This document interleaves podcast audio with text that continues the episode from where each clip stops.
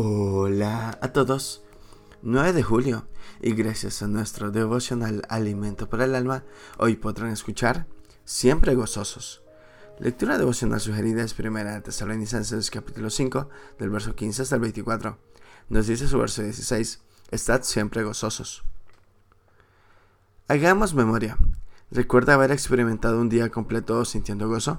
Generalmente hay tantas situaciones fuera de nuestro control que es realmente complicado creer que podemos estar siempre gozosos.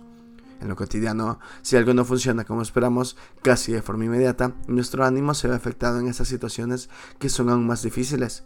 La gran mayoría nos encontramos infelices, sin consuelo, impotentes o angustiados. Es que, en un mundo caótico, ¿cómo podemos estar siempre gozosos? El libro de los Hechos narra cómo el Espíritu Santo, a través de Pedro y Juan, sana un paralítico y hace muchas maravillas. Los judíos, en su celo, resumiendo la historia, llevan a los apóstoles ante el concilio y allí le juzgan con odio, al punto que, literalmente, querían quitarles la vida.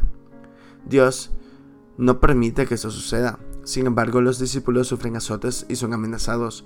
No hablen más en el nombre de Jesús, dicen en Hechos 5:41. Habla del sentir de los apóstoles al ser librados.